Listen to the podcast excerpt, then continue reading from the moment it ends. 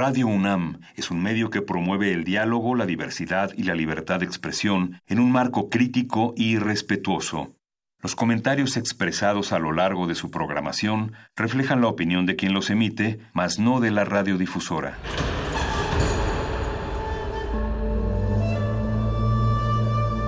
Un templo para la apreciación del ser mediante el sonido. mediante el sonido. Para nosotros. El sol sale durante la noche. Nuestros gritos llevan la mesura del silencio. Y el descontento está lleno de baile y risas. A todo, incluso a nosotros, nos resistimos. La universidad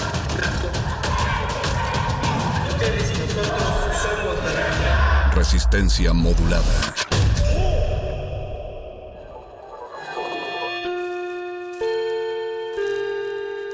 Que hayas tropezado y caído no significa que vayas por el camino equivocado. Becario cinta blanca. Significa que todavía no te la sabes. Todavía. Todavía. Todavía. Bécame mucho.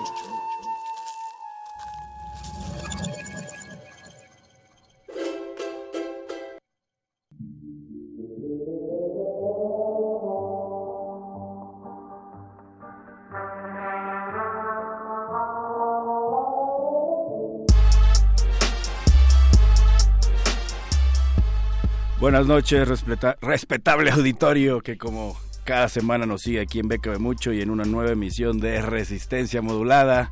Es miércoles 30 de octubre, son las 8.05 de la noche. Estamos transmitiendo en vivo a través del 96.1 FM desde las instalaciones de Radio UNAM en Adolfo Prieto, en la Ciudad de México. Don Agustín Mulia, el Boys, Betoques, Luis Flores y el Mago Conde ya están en los controles de esta máquina sonora.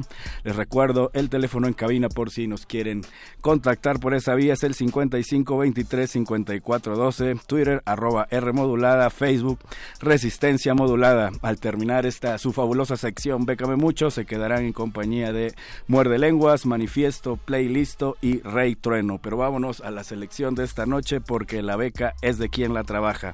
La primera opción que les traigo es la del segundo premio de microrelatos Rincón de la Victoria, Antonio Garrido Moraga. Esta convocatoria cierra el próximo 29 de noviembre. La inscripción es gratuita y podrán participar cuantos escritores de cualquier país del mundo lo deseen. Podrán presentar un máximo de cinco microrelatos que deben ser rigurosamente originales e inéditos. No habrán sido publicados en ningún medio o soporte, incluyendo Internet. Los originales, cuya temática será libre, estarán escritos en castellano y el texto eh, tendrá una extensión máxima de 100 palabras. No se contarán las palabras que conforman el título. Y de premio hay mil euros, así que no está nada mal para aquellos que escriben. Luis Flores, por ahí ya lo vimos, entonces para que aplique esta convocatoria, también usted, querido Radio Escucha Resistente y Becario. La siguiente opción que traemos es la de el Festival Internacional de Danza y Concurso para coreógrafos que se realizará el del 16 al 20 de junio de 2020 en Bern, Suiza. Eh, deberán enviar eh, una propuesta coreográfica con una duración mínima de 10 minutos, máxima de 30 minutos y un reparto de máximo 6 artistas. Una vez que sean seleccionados, deberán confirmar su disponibilidad para realizar la pieza presentada durante este festival en Suiza del 16 al 20 de junio y quienes sean elegidos serán invitados a realizar esa pieza en el festival y obtendrán una tarifa de, actuación, de actuación o una, un pago por su presentación, así como gastos de viaje y alojamiento. Esta convocatoria cierra el próximo 9 de diciembre, así que todas las personas que están en el medio de la danza o la coreografía pueden checar las bases completas en donde les recordaremos en unos momentos. Y para terminar está por abrir la recepción de documentos el Festival Firatárrega 2020. Es un mercado internacional de las artes escénicas que que desde el 81 se realiza anualmente el segundo fin de semana de septiembre, un escaparate de la creatividad escénica con una programación heterogénea que pone especial atención en las artes de calle y el espacio público. Las compañías que apliquen para el programa oficial percibirán una cantidad fija en concepto de gastos generales y de transporte. También cubren los rubros de manutención y alojamiento, sin embargo ponen unas especificaciones que deberán contemplar, como por ejemplo se, se considera como integrantes de una compañía a efectos de alojamiento y manutención, el número de actores o actrices, eh, que intervienen en la obra, más una persona en calidad de técnico. Aquellos que tengan un staff muy grande deberán contemplar este, entre otros requisitos. Pero bueno, estas y otras opciones ya están publicadas en Facebook Lecharre y en las redes sociales de Resistencia Modulada, que es Twitter, arroba R Modulada, Facebook Resistencia Modulada. Y ahora los dejo con la lloroncita de Sacamandú, a unas horas de que inicie el arribo de todos aquellos que alguna vez estuvieron y compartieron esta aventura llamada vida y que por algunas horas se partirán nuevamente con sus seres queridos. Nos escuchamos la próxima semana con más opciones de convocatorias donde puedan aplicar mexicanos porque la beca es de quien la trabaja.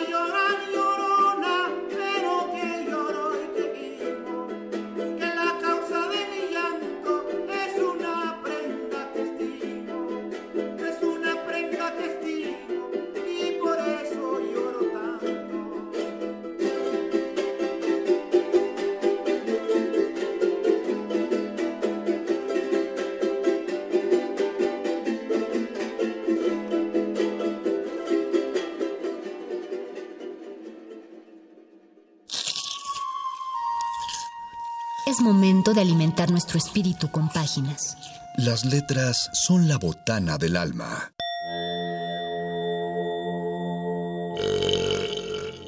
Recuerda la máxima. Los libros son como los tacos. Aún los malos son buenos. Muerde lenguas.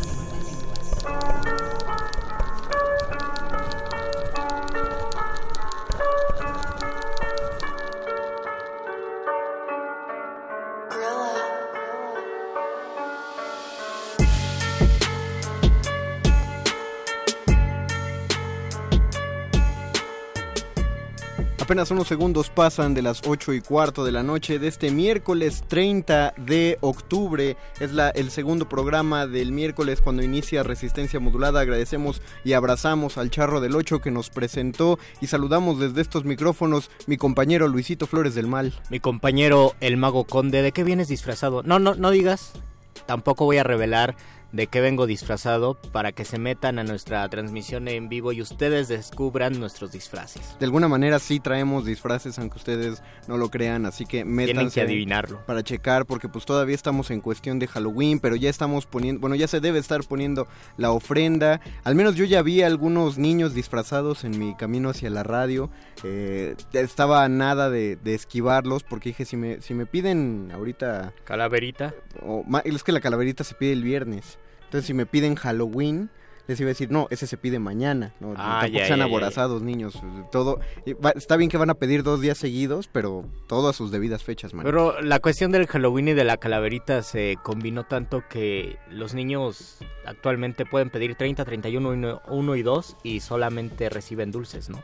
Sí, pues Ya nadie da dinero. ya nadie da. Es que la calaverita era de dinero. Era de dinero. O sí. sea, 50 centavitos, un Y era, y era la tradición, era, era la representación de que ya se te había muerto alguien, entonces tenías que aportar para la calaverita, es decir, para el cadáver, porque tienen que hacer la cooperacha porque se te murió un familiar. Entonces Órale. era la representación de, ah, pues se murió alguien, entonces pido dinero para mi muertito. Se Qué decía denso. quinto para mi muertito. Qué denso. Eso, eso está fuerte. Sí. Y Pero- luego ya era de quinto para mi muertito fue me das para mi calaverita Bueno, y bueno. ahora es me das mi Halloween. Sí, claro, si lo, pi- si lo piensas, todo, todo lo que ronda estas celebraciones empieza con un trasfondo bastante denso y ya se va volviendo como... Pues se, se, agrega, se agrega lo festivo. Saludamos a, a don Agustín Muli en la operación técnica Saluda- de la cabina. Saludamos a Betoques y a Oscar el Voice en la producción. A Alba Martínez en la y continuidad. a Perro Muchacho en la próxima nota nostra. Nos, ya nos escribe la, eh, nuestra primera escucha en nuestro Facebook, Resistencia Modulada. Ahí tenemos nuestro Facebook Live. Pregunta Paola que qué pasó con mi disfraz. Pues es que... eh, Es que tienen que corroborar Es que los videos pasados. Es que, exacto. hoy no hoy se puso hoy no se puso algo con de que Hoy no me puse algo, que pero- siempre los tiene. Pero es que ella sí lo puso y no lo voy a mencionar porque... ah, mira, eh, ella sí es- sabe. eh, justo es para que se metan y, y- y chequen y pregunten bien y vean qué onda, para que traten de adivinar de qué venimos disfrazados tanto Luis Flores como yo. Eh, estamos, el día de hoy vamos a hablar, como estuvimos empezando a hablar el lunes, acerca de, eh, de nuestras ofrendas literarias, qué libros o qué autores irían en su ofrenda, eh, por qué, para qué pondrían los libros, para quién pondrían algún libro en la ofrenda y cuál sería, qué motivo hay de esto. Y también, eh, si alguno de ustedes tiene una calaverita literaria, este es el espacio para compartirla, para que las leamos en vivo y a todo color a través del 96.1 de FM. compartan sus calaveritas literarias porque me parece que es uno de los aditamentos más curiosos que existen en la tradición de Día de Muertos, así como eh, los grabados de José Guadalupe que permeó en todo nuestro imaginario y que ahora nos disfrazamos de oso panda, pero intentando ser Catrinas. También las calaveritas literarias. eh, se volvieron tan presentes y se volvieron, eh, se incorporaron a, una, a nuestra tradición de Día de Muertos que es imposible pensar el Día de Muertos sin una calaverita literaria. Y por ello, eh, bueno, no quiero desanimar a nadie a que nos las compartan, esto es una opinión muy personal, pero yo leo muy pocas calaveras buenas.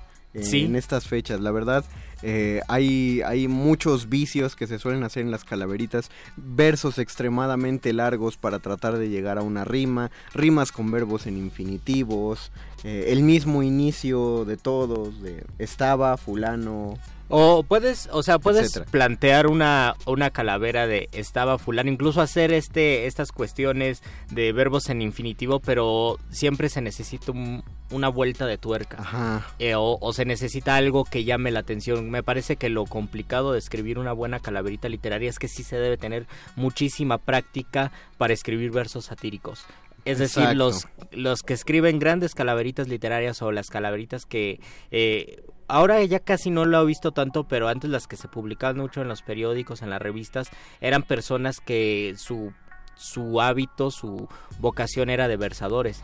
Entonces, porque escriben muchos versos, porque tienen esta para esta práctica y este hábito de escribir coplas pueden escribir buenas calaveritas literarias. Uno de ellos es Guillermo Fernández, que es el papá de todos los eh, poetas populares. De, los de, todos los calavereadores. Es el gran poeta popular mexicano, es del, de Hichu, de Hichu y ustedes seguramente lo han escuchado. Hemos tenido aquí me parece a su hijo a Vincent, este que también es un gran este decimero. Él escribe muy muy buenas calaveritas porque su profesión y su hacer en el mundo es justo el ser versador y escribir muchos versos durante todo el tiempo. Y así como él existen otros, pero eso no nos quita el gusto de escribir calaveritas, porque aunque no tengamos muchos conocimientos o mucha práctica, nos gusta escribir calaveritas. Sí, ustedes saben que el amargado soy yo, por eso decía que no quería eh, este, espantar a nadie que nos compartan las calaveritas.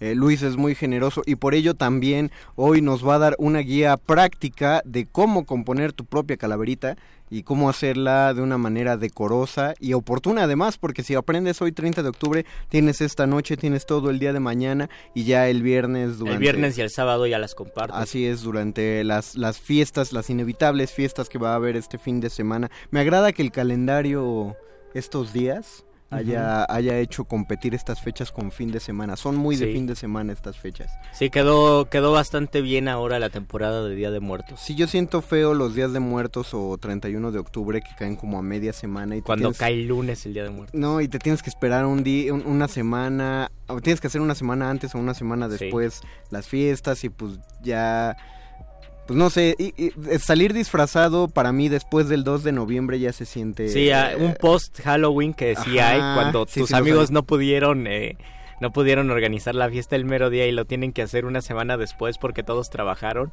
es muy triste y es muy deprimente un Halloween en 5 o 6 de noviembre. Y no se siente tan, tan padre porque al menos el viernes, el viernes el metro va a ser una gran experiencia porque todo el mundo va a ir maquillado o disfrazado a a, a la escuela. ¿Hay clases el primero, el viernes? Yo creo que sí, ¿no? Sí hay. Entonces, pues van a ir así. O al menos van a fingir que hay clases para hacer no, Y todos los que van a pasear también salen disfrazados, pintados. Sí, entonces la ciudad se llena de, de, disfraces. Eso es una cosa que me agrada un montón.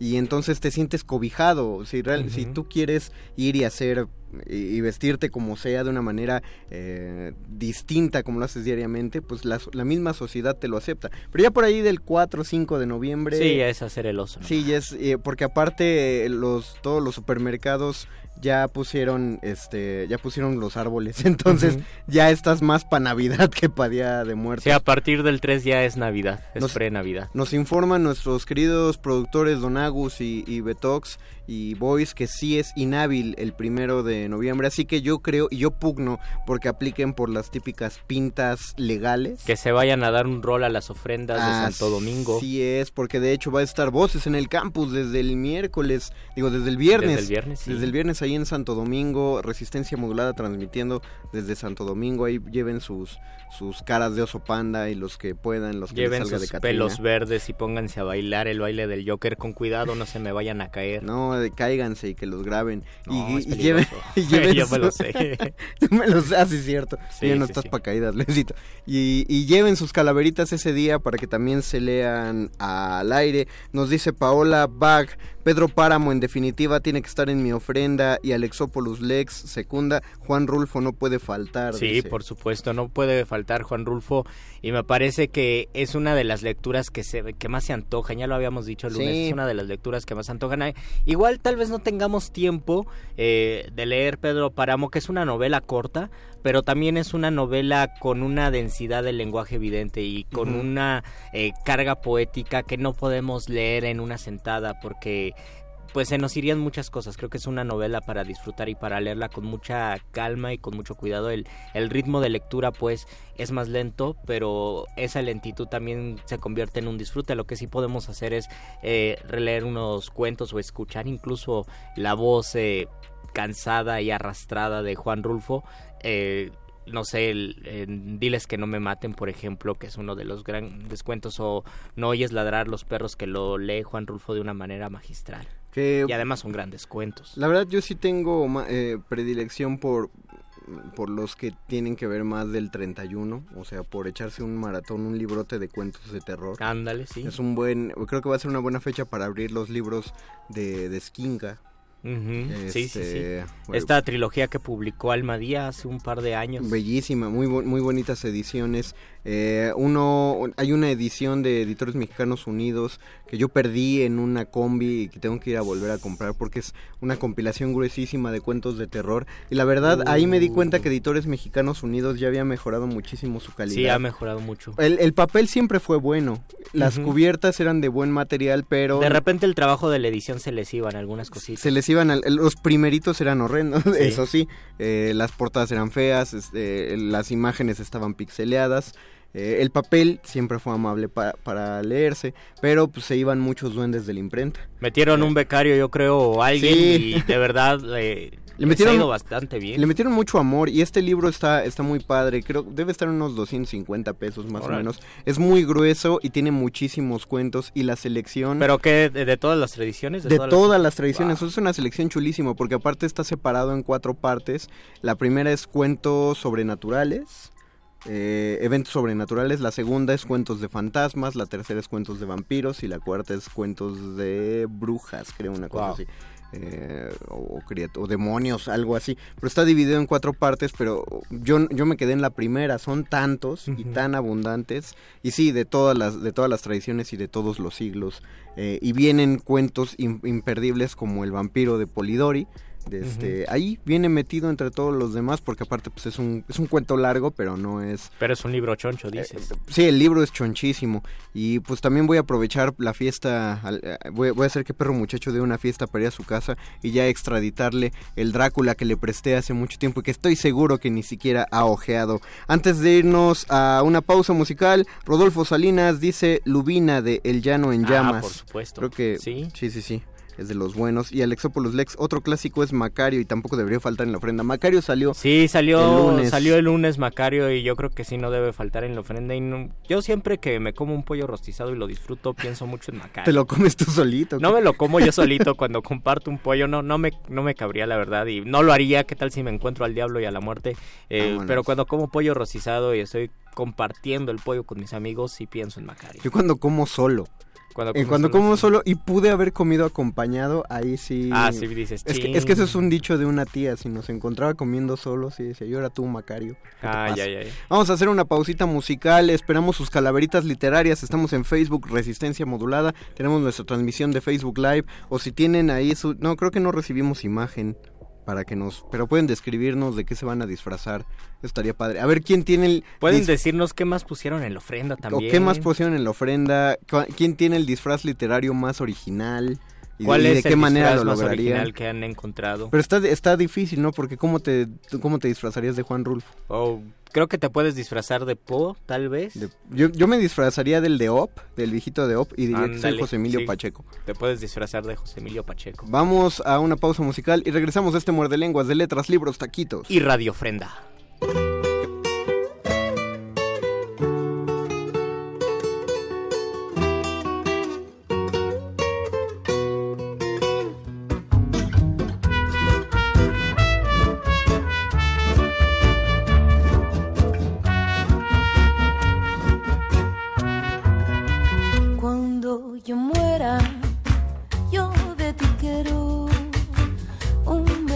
tuyo y una coronita de flores, cariño mío.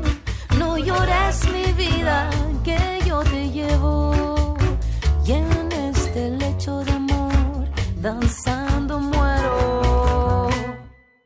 Todos llevamos dentro un muerto que acompaña, que aparece cuando la noche llega y el sol se apaga. Todos llevamos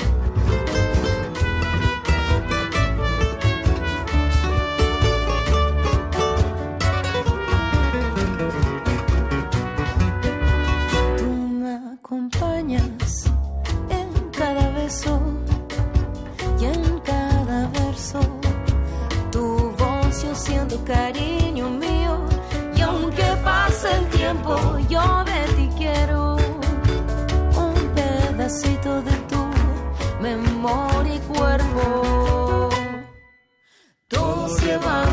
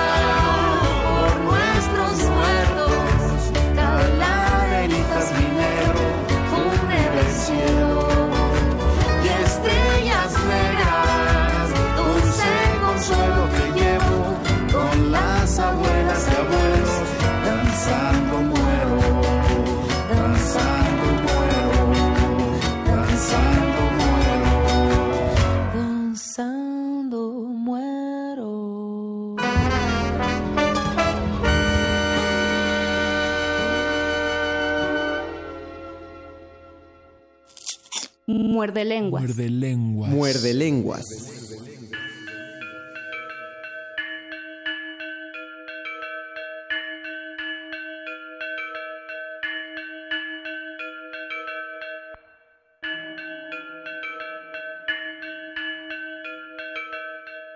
Regresamos a este muerde lenguas de letras, libros, taquitos. Y Radio Ofrenda. Y Radio Ofrenda. ¿Qué oímos? Escuchamos Calaveritas de Anita Tijoux, que no era un rap. No era un rap, pero es que no todos los Pero raperos sí era Anita no tienen que rapear y, todo el tiempo. y es chilena, así También que saludos y todo nuestro apoyo y todo nuestro corazón al pueblo chileno. Todo para allá, no, no, no aflojen ni un poquito porque ya van a ceder. Ustedes no, digo ellos. Van a ceder, ustedes síganle.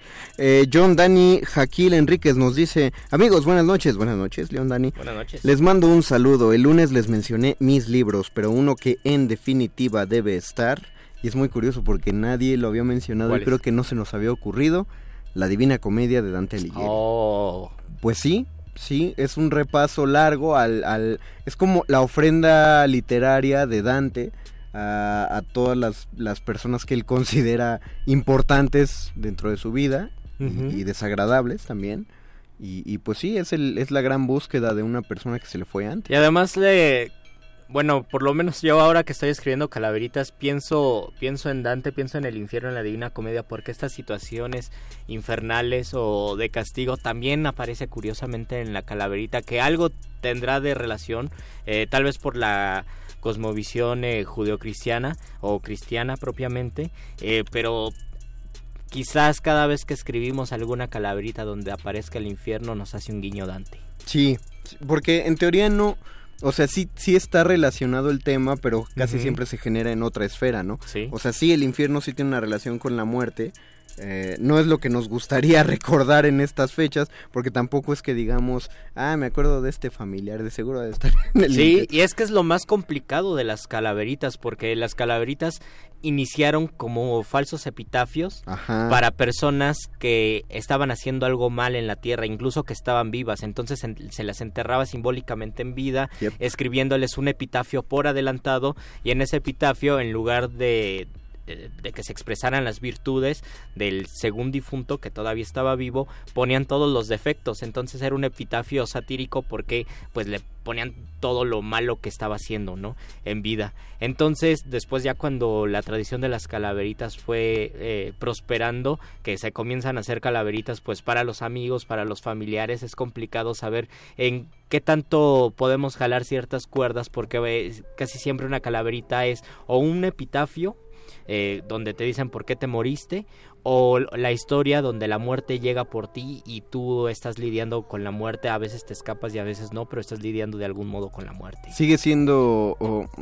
sigue siendo bastante tétrico, pero es padre de la tradición porque cuando le escribes una calaverita a alguien vivo, básicamente le estás deseando, diciendo o indicando cómo va a morir, ¿no? Cómo tú Sí, sí, opinas desde un punto de vista satírico, cómo pues cómo, cómo se le va a llevar la muerte, pero es una gran práctica cómica porque en la comedia lo, lo difícil de ejercitar es el, el- el castigo al vicio, que es finalmente lo que genera lo, pues, lo gracioso de la, de la comedia, lo que nos es risible, el, este, este aspecto punitivo hacia lo que consideramos incorrecto o deplorable. Eh, cuando haces una calaverita a una persona, forzosamente tienes que buscar el vicio para que sea graciosa. Eh, si haces una referencia, por ejemplo, si yo escribo una al perro muchacho y solo digo que es locutor y solo hablo de su voz, es como... Ah, está gracioso, pero es un chiste fácil. Te Tienes fuiste que a lo decir inmediato. que se fue que se fue al infierno y escucha Arjona de castigo. Ah, exactamente, que él quería escuchar metal, pero no. que la muerte se lo llevó porque siempre quería poner metal, ¿no? Sí, ahí, ahí estás, bueno, no estás tomando un vicio tal cual, pero estás tomando un rasgo de carácter que estás En el caso del perro sí es un vicio. En el caso del perro es un vicio, pero es que es otra cosa, o- otra cosa de los chistes de redes sociales. Agarras una cuali- una cualidad que conviertes en vicio solo solo porque se te ocurre Sí. hacer chiste y eso es uno son de los más comunes, como cuando haces el chiste de los estudiantes de medicina que llevan la bata a todos lados. O que solo recetan paracetamol. O que solo recetan paracetamol, probablemente no es solo un vicio, no, no es un vicio real. Muchas veces sí. también son prejuicios. Muchas veces son prejuicios, pero tú lo estás castigando de todas maneras.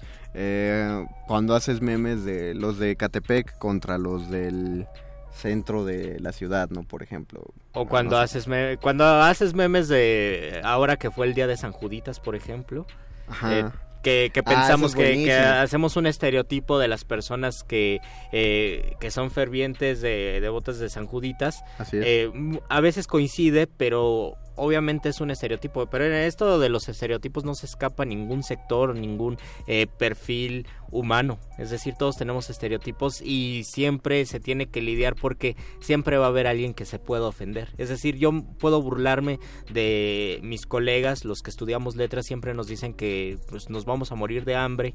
Muchas veces es, cierto. Muchas veces es cierto. Eh, pero seguramente hay uno que va a decir, no, a mí sí me ofende porque yo no me quiero morir de hambre, yo quiero estudiar letras y la verdad nadie se muere de hambre, siempre encuentras un, siempre encuentras un eh, trabajo, eh, siempre encuentras alguna tesis que puedes corregir y de Sí. eso puedes vivir. Pero, pero e- e- eso Ujú. es lo, eso es lo curioso. Cuando tú lo aceptas, lo abrazas de tal modo, matas la comicidad, lo que estás, este, demostrando nada más es que pues lo estás convirtiendo, tú lo consideras un vicio. Y lo estás convirtiendo en una verdad allí, tal vez. Exactamente.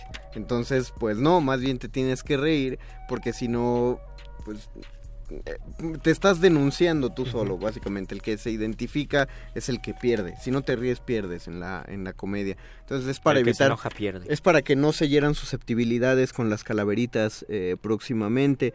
Dice... ah, Lavinia S. Juárez, del maratón de libros para esta fecha, Relatos Maestros de Terror y Misterio, antología de Agustí Bartra, de editor- Oh. Editorial Fontana. No lo conocía y híjole, qué, qué mala noticia para mi, para mi cartera, el que nos avisaran que existe ese libro. Y lo sí voy a, suena- lo voy a suena buscar. carito, ¿eh? Suena carito porque es Fontana. Sí. Lo voy a buscar mañana en, en el centro, ahí en Bellas Artes.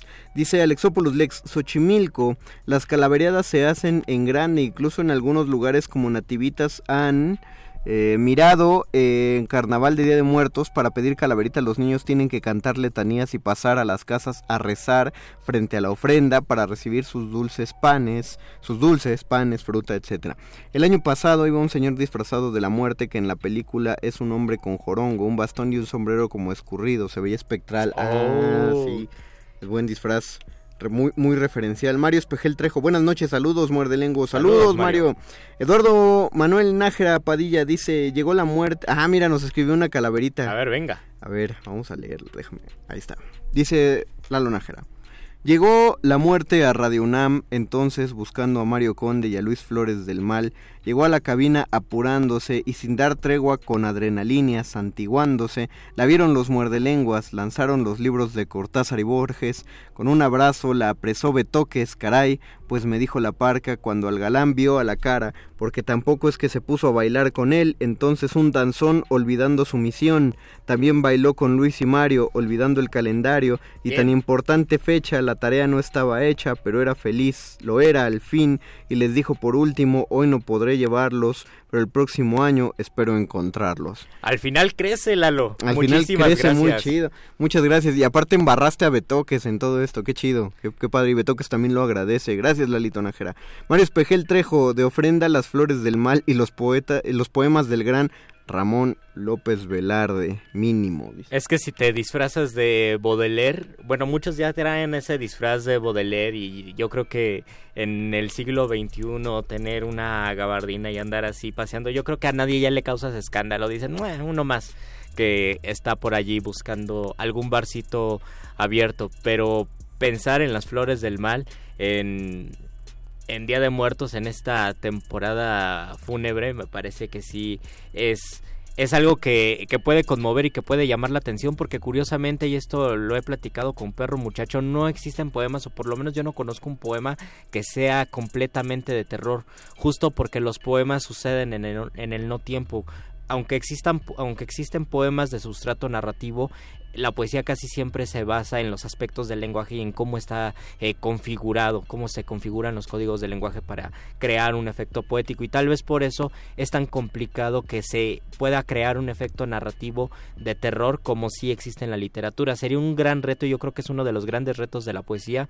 Eh, escribir poemas de terror y que poemas que asusten yo creo que Ajá, es sí algo está- muy complicado, complicado. aunque sí existen poemas del creo que el género eh, por excelencia donde mayor se, tratamiento tiene la muerte o donde se cristaliza más la muerte es la poesía. Y uno puede hacer grandes antologías de poesía que habla sobre la muerte, que habla sobre nuestros muertos, hay grandes poemas sobre la muerte. Y ahora que menciones a, mencionas a Ramón López Velarde tienen que leer y tienen que releer El sueño de los guantes negros, que tal vez si ese sí sea un poema de terror porque sueña con una mujer que tiene los guantes negros, parece que es la muerte, pero en el lenguaje López Velardiano no se alcanza a visualizar y a vislumbrar quién es exactamente esa mujer. Ese poema lo escribió muy pocos días antes de que López Velarde muriera, murió muy Changos. joven a los 33 años. Entonces, eh, porque lo escribió con lápiz, también se ha vuelto enigmático porque las últimas partes del poema no aparece, no aparecen algunas palabras. Entonces, cuando uno realiza esa lectura, siempre le van a faltar esas palabras que quedaron ausentes para siempre y, y también se, se nota la ausencia y crea un efecto poético muy interesante leer ese poema. Lean El sueño de los guantes negros. Un análisis de carbono 14 para tratar de encontrar las de palabras. Grafito 14, sí. De grafito 14 para tratar de encontrar las palabras perdidas. Sí, y además parece que son adjetivos. Y encontrar un adjetivo López Velardiano, pues quién sabe, porque una de las eh, de las cuestiones más brillantes de López Velarde al escribir es que tenía unos adjetivos muy bien atinados y que nada más a él se le ocurrían. Pues él decía, ¿no? Lo del adverbio. No, lo- eh, eso lo decía Guido Brock. El adjetivo Ah, cuando no da vida mata. ¿Es eso? Sí, ese. Pero Ah, yo creí bien. que era el adverbio. Efren Vázquez, buenas y rasuradas noches, muerde lenguas. Yo podría... en- sí, yo ya, po- ya di una pista de tu disfraz. Ya di una pista de mi disfraz, manito. Pero ustedes de qué creen que es. Yo pondría en la ofrenda algunos cuentos del maestro Ernesto de la Peña, en particular receta para la confección de ángeles. SITS. Ah, saludos. SLDS.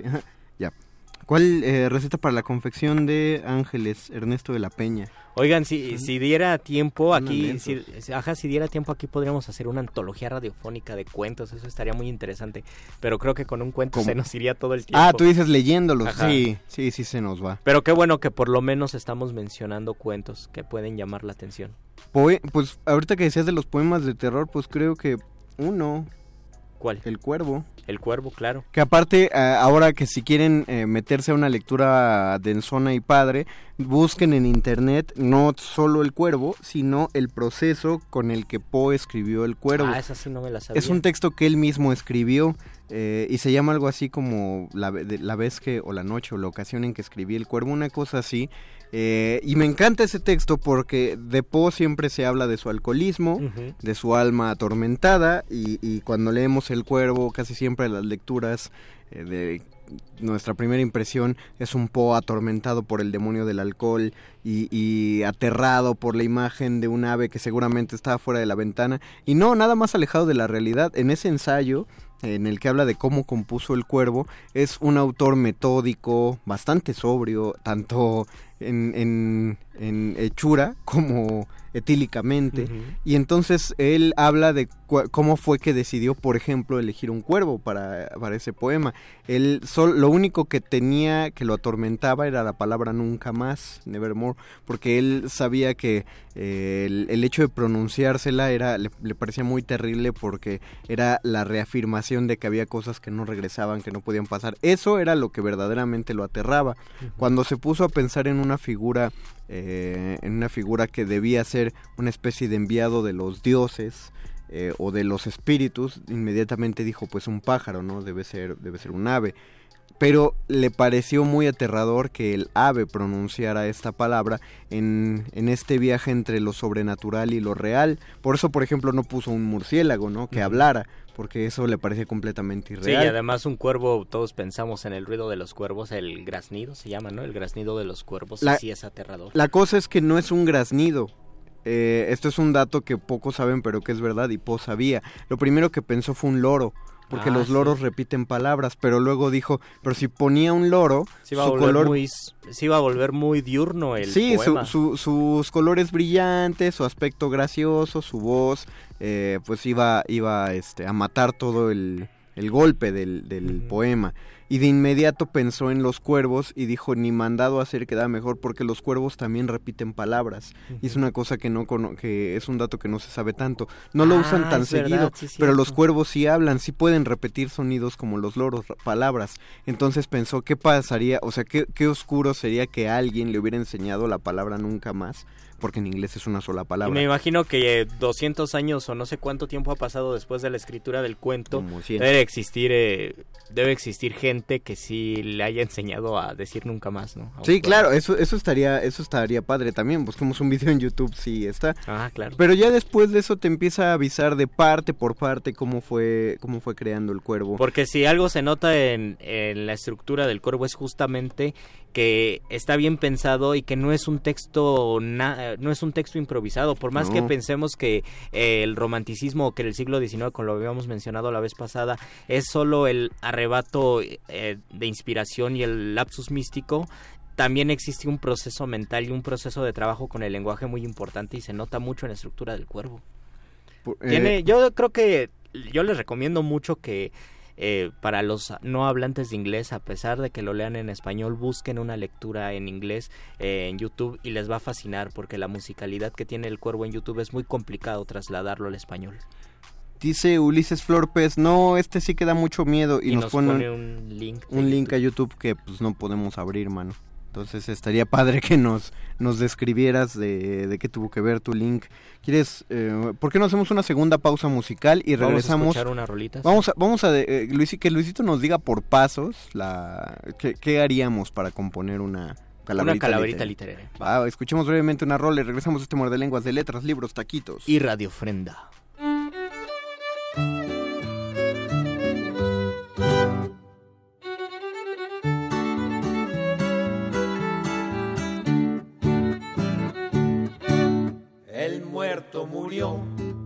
y la viuda está muy triste porque el muerto se peló, se peló pez del parral. Pero le dejó muchos bienes y dinero, pues era trabajador. La provecita lloraba y le dijo a su galán. A la noche aquí te espero para que hagamos el balance de lo que el muerto dejó. Espiridión Salazar. De avisarle al caporal que arrime la mulada que ya es hora de lazar. Mulas melindrosas con muchos melindres, yo traigo tijeras para tuzar. Para hacerle una falseta a mi mujer y a mi suegra, que las tengo que amansar. Guayabata de melón. Soy labrador, mi oficio es carpintero, desde joven lo aprendí. Labro las finas maderas, si quieres te hago un violín. Para que te enseñes a tocar en las fiestas nacionales y también en un festín. Te lo dice el serafín. Soy limosnero, no lo puedo ni negar. Traigo mi perro, mi palito y mi morra. Y las limosnas que yo les pida, de tragos me la han de dar, de tragos me la han de dar, de tragos me la han de dar para echarlos en mi morral.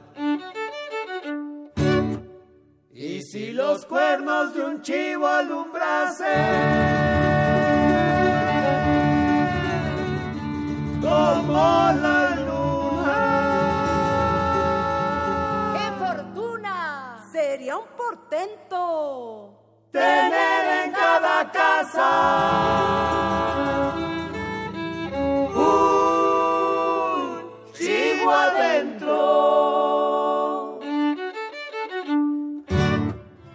Saúl Eledra muerde lenguas. Guas, guas, guas, guas.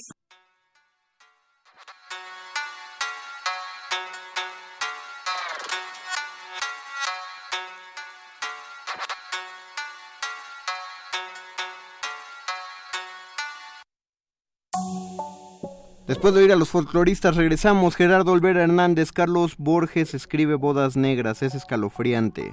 Ah, qué chido. Va, gracias por el dato, querido Tenemos que Gerardo. darle link. Tenemos que darle link. Eh, vamos a... Pues tenemos pocos minutos, yo creo que cinco, para que demos paso número uno para escribir una calaverita. Paso número uno para escribir una calaverita. Piensen en el final de la calaverita. Piensen cuál va a ser el desenlace de la calaverita y como todas las eh, toda la poesía satírica escríbanla escríbanla de abajo para arriba. Paso número dos. Paso número dos. Piensen en frases pequeñas, como esta que acabo de decir que es un octosílabo. Piensen en frases pequeñas, frases que tengan ocho sílabas, que tengan ocho golpes al momento de hablar. Y si no, si se les dificulta Si no saben mucho, medir, solo piensen que sean cortos. Solo piensen que sean cortas o piensen en un corrido. Imagínense que van a cantar una calaverita en corrido. Entonces ahí ya les va a dar la estructura automática de la calaverita. Procuren que rime dos veces, es decir, que rime el- la primera línea o el verso con la tercera y la segunda con la cuarta. Si esto se les hace muy difícil, por lo menos que rime la segunda con la, con la cuarta. La cosa es que genere este, este cantadito de titiri, Ajá. tititiri, tatarararara, titire, tatatiri, tararararara. Exactamente. ¿No? De uno con tres, dos con cuatro. Y si no pueden rimar primero y tercera, na na na na na,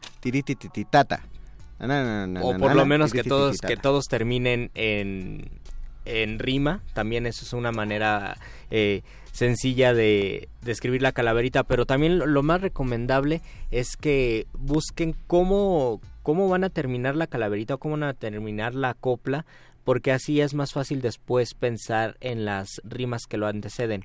Porque si ponen se lo llevó la calaca y todavía les faltan tres versos, van a decir, híjole, ¿y ahora qué voy a poner? ¿Y cómo voy a hacer que, que mi calaverita no se caiga? Esos son eh, recomendaciones muy superficiales, pero yo la compartí y también lo compartió, lo recompartió el, las redes de primer movimiento y en mi página de Lufluro ahí lo pueden ver. Le hice un tutorial más o menos explicadito cómo, cómo escribir una calaverita y cómo hacer que esa calaverita tenga eh, pues cierta, qué, qué extraño oxímoron, cierta carnita al momento, al momento de escribir. Además, además es muy curioso que se llame calavera porque esto es una metonimia, es por extensión. La, decir una calavera es la manera, eh, es la forma despectiva, peyorativa o satírica caricaturizada de decir el cadáver. entonces, claro. si es una persona respetable, aquí descansa el cadáver o aquí están los restos de no sé quién. Pero si es una persona que nos caía mal, entonces no decimos aquí descansan los restos, decimos aquí está la calavera. Que es lo mismo que ocurre al momento de mencionar a la muerte dentro de estos mismos poemas. Algunos sí se atreven a, decir muerte, pero otros que quieren suavizarlo más es cuando le ponen la calaca, la, calaca, la, flaca, la pelona, la, pelona.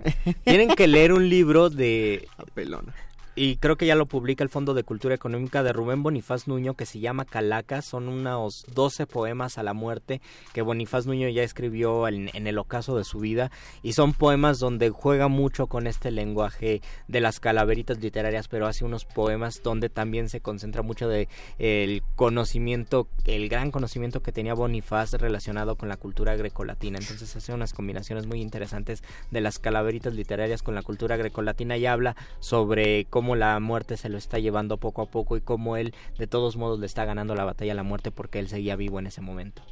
Y pues creo que eh, con esto es con lo que vamos a ir concluyendo. Vamos a cerrar. Sí. Una última recomendación. Hace, hace ciento nueve años, el 30 de octubre de 1910, nació Miguel Hernández en España. Es uno de los grandes, grandes poetas que se murió a los 31 años y se murió de una forma muy triste. Pero él tiene un gran poema que se llama Elegía. Busquen ese poema Elegía. Yo creo que es uno de los poemas más hermosos que se ha escrito sobre una, un amigo que, sobre la muerte a un amigo. sobre la muerte a un amigo. De los más conmovedores y casi todos los versos son un punchline. Es increíble ese poema. Búsquenlo. Eh, ¿De qué manera murió Miguel Hernández? Murió de, me parece, de tifoidea, murió de una enfermedad, creo que de tuberculosis en una cárcel durante en 1942 en la Guerra Civil Española, muy triste. Changos, pero sí búsquenla, es de lo de lo mejor de lo mejor que se puede leer y poner en la ofrenda en estas fechas. Agradecemos a Agustín Mulia en la operación técnica. Gracias a Betoques y a Oscar El Voice en la producción. Gracias Alba Martínez en la continuidad. Nosotros nos despedimos, les deseamos un feliz Halloween, un feliz Día de Muertos. Nos escuchamos el próximo lunes. Recuerden el viernes está Voces en el Campus desde la mega ofrenda de la UNAM que va a estar en la Plaza de San Santo Domingo. Vayan, acompáñennos, lleven sus disfraces y lleven sus calaveras, por favor. Mientras tanto, pues nos escuchamos el lunes para más temas de estos. Se despiden de estos micrófonos. Luis Flores del Mal. Y el Mago Conde.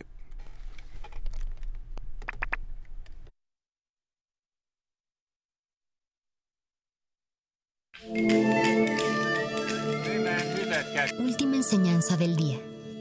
El dinero no compra la felicidad. Pero compra el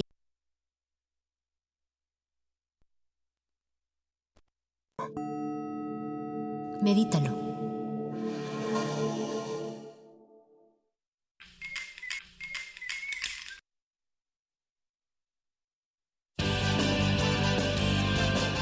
Interrumpimos lo que sea que esté escuchando para darle nuestro supuesto corte informativo. La nota nostra. No lo dijimos primero, pero lo decimos mejor.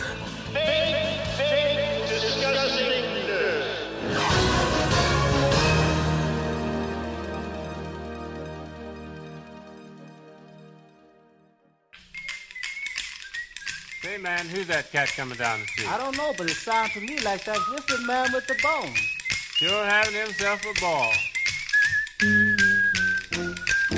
Bienvenidos a la Nota Nostra, el único espacio en donde su locutor habla gangoso dos veces seguidas en la semana. Karime Macías, esposa de Javier Duarte, es detenida en Londres y puesta en libertad 15 minutos después Karime, cónyuge exiliada del ex gobernador acusado de lavado de dinero, enriquecimiento ilícito y señalado por asesinato, fue hallada en un lujoso barrio londinense. Sin embargo, fue liberada tras pagar una fianza de 4 millones de pesos. De paso, la señora compró la Fiscalía General de la República, la Secretaría de Relaciones Exteriores y el barrio en el que vive. Karime Macías, patrocínanos. La muerte con tono serio dijo a Karime Macías, abundancia merecías, Nel mereces cautiverio. Todos en el cementerio armaron un gran festín porque la figura ruin de aquella mujer no era una blanca calavera, era bruja en Halloween. Pese a las burlas y memes que recibe constantemente en redes sociales, el expresidente Vicente Fox podría estar mortalmente enfermo. Según especialistas, en un reciente video del mandatario, se nota claramente que no puede controlar su lengua, con la cual comienza a hacer movimientos extraños y emite sonidos incoherentes peores que los que hacía durante su sexenio. Las causas de esta terrible enfermedad pueden ir desde accidentes cerebrovasculares, lesiones cerebrales o panismo severo. Andaba ya muy pacheco Vicente Fox en su rancho, solo hacía puro pancho, tuiteando sin hacer eco. La parca lo echó en un hueco y hoy en la tumba se azota, aunque a veces se le nota muy feliz y muy sonriente, pues enterraron al Chente en una planta de mota. Rosario Robles anuncia que organizará una fiesta de Halloween en el penal en el que se encuentra. Rosario, secretaria de Desarrollo Social en el sexenio de Enrique Peña Nieto, acusada del desvío de miles de millones de pesos por la estafa maestra, anunció que organizará un Halloween en la prisión este fin de semana. La idea, dice, se la dio Peña, Nieto, el maestro del disfraz. Todos están invitados. Por sus sucios expedientes y muchos actos innobles, la flaca Rosario Robles se la llevó de los dientes. Al panteón de delincuentes por castigo la han enviado y ella busca un abogado que le dé alguna esperanza y quiere pagar su fianza con el dinero desviado. Y en otras noticias, individuos que se niegan a festejar el Halloween anuncian una marcha para cancelar la Navidad, el Año Nuevo Cristiano y otras tantas tradiciones antipatrióticas. Nuestro amor se ha terminado. Yo miro que está difunto y al mirarlo me pregunto, ¿pero quién lo habrá matado? Tal vez haya agonizado o tal vez ya no destaca, pues con tanto chacachaca y tanta muerte chiquita, nuestro amor ya no palpita, se lo llevó la calaca.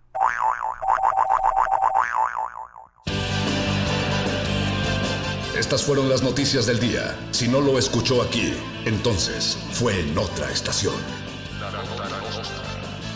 ¡Maldito aparato! ¡Sé más gracioso!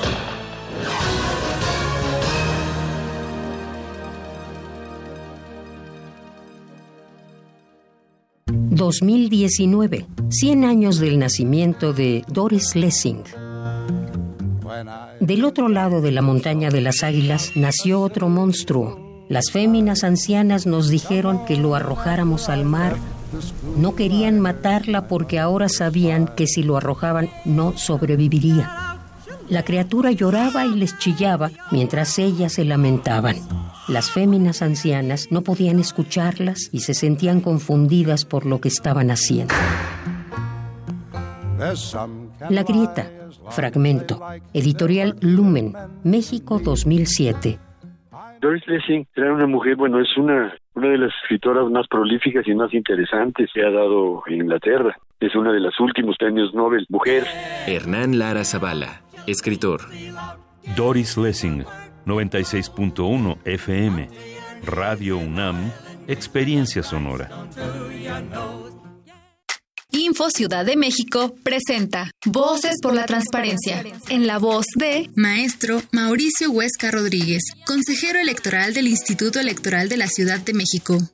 ¿Sabías que antes de la reforma constitucional del año 2014 en materia de transparencia y su implementación mediante la publicación de la Ley General de Transparencia y Acceso a la Información Pública, no existía ninguna obligación por parte de los partidos políticos para transparentar información sobre su funcionamiento y financiamiento? La transparencia electoral es una herramienta pública que contribuye a la consolidación del sistema democrático en la Ciudad de México. El Instituto Electoral de la Ciudad de México se rige por los principios de certeza, legalidad, independencia, imparcialidad, máxima publicidad, transparencia y objetividad. ¿Sabes cuál es el tratamiento de datos personales que el Instituto Electoral da al listado de partidos políticos, al registro de candidatas y candidatos a puestos de elección popular, o también a los cómputos de elección y participación ciudadana? Acércate con nosotros o entra a nuestro portal de obligaciones de transparencia en www.ism.mx.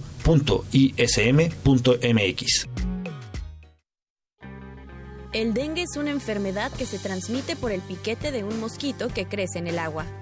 Juntos podemos detenerlo. Lava y tapa recipientes en los que almacenes agua. Voltea los que no estés usando. Tira todo lo que no sirve y pueda acumular agua. Recuerda, lava, tapa, voltea y tira. Sin criaderos no hay mosquitos y sin mosquitos no hay dengue. Gobierno de México.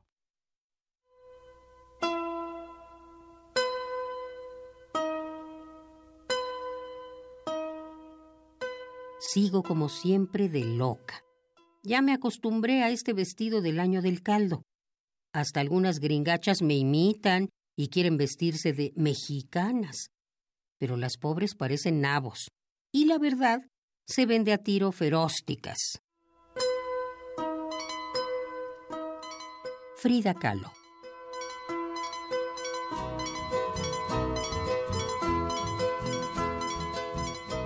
Radio UNAM. Experiencia sonora. Un individuo puede resistir casi tanto como un colectivo, pero el colectivo no resiste sin los individuos. Manifiesto. Logramos documentar un sistema de corrupción. Defiendo lo que soy. Que la dignidad se haga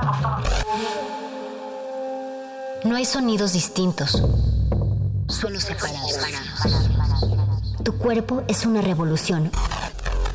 Manifiéstate.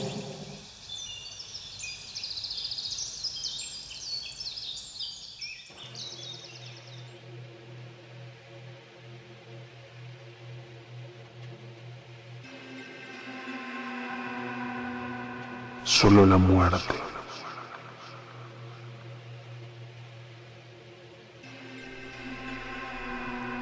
Algún día llegará la noche, en eso pensábamos. Llegará la noche y nos pondremos a descansar. Ahora se trata de cruzar el día, de atravesarlo como sea para correr del calor y del sol.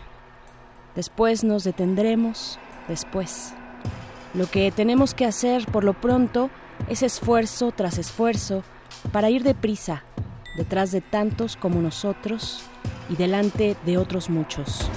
De eso se trata. Ya descansaremos, bien a bien, cuando estemos muertos. Solo la muerte. Hay cementerios solos. Tumbas llenas de huesos El corazón pasando un túnel Marcharéis hacia el oriente, hacia allá lanzaréis vuestras flechas, también al rumbo de los muertos, al interior de las grandes llanuras. Hacia allá lanzaréis vuestras flechas. Y asimismo, a donde están las cementeras acuáticas, hacia allá lanzaréis vuestras flechas. Poema de Macuil Xochitzin, poeta hija de Tlacaelel, siglo XV. Hay cementerios solos, tumbas llenas de huesos sin sonidos, el corazón pasando un túnel oscuro, oscuro, oscuro, como un naufragio hacia adentro nos morimos, como ahogarnos en el corazón, como irnos cayendo desde la piel del alma. Hay cadáveres hay pies de pegajosa losa fría.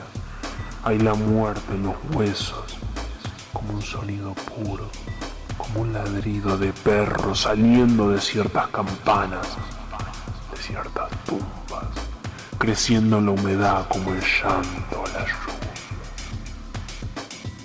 Yo veo, solo, solo la muerte. solo la muerte. Manifiesto.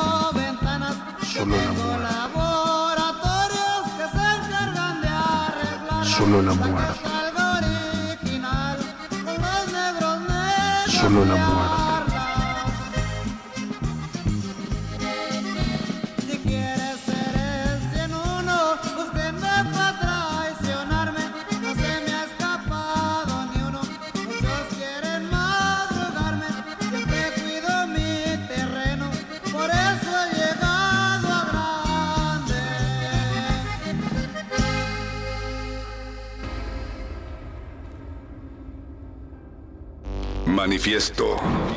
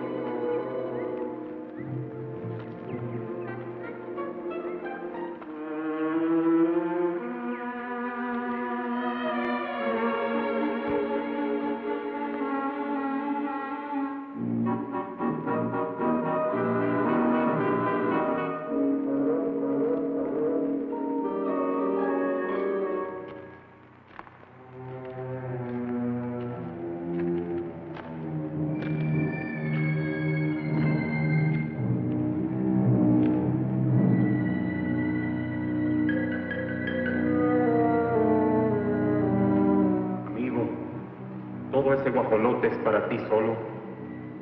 Tengo mucha hambre, un hambre muy atrasado. Hace miles de años que no como. No podías convidarme un pedazo.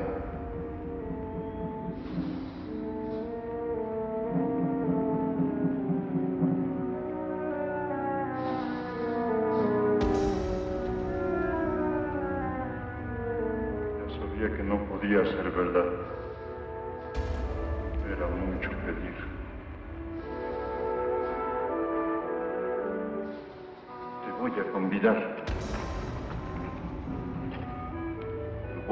Voy a partir a la mera mitad.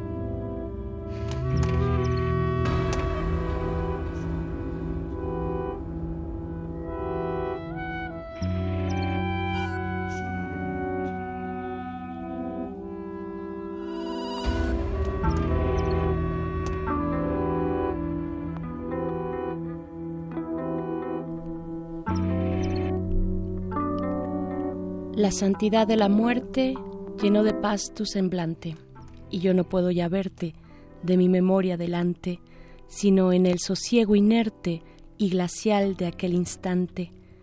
En el ataúd exiguo, de ceras a la luz fatua, tenía tu rostro ambiguo, quietud augusta de estatua, en un sarcófago antiguo.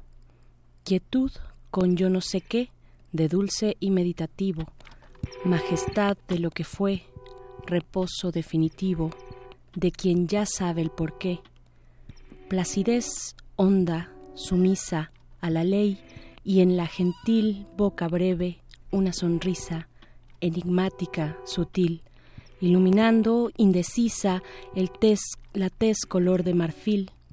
A pesar de tanta pena, como desde entonces siento, aquella visión me llena de blando recogimiento y unción como cuando suena la esquila de algún convento en una tarde serena. La santidad de la muerte, poema de Amado Nervo.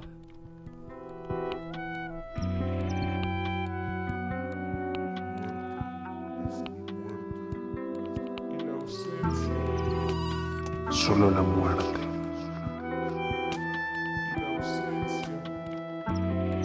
Es el silencio. Hay cementerios solos. Solo la muerte. Es el silencio. He sufrido y sigo sufriendo. Solo la muerte. Morirás. Es el silencio. Solo la muerte. Manifiesto.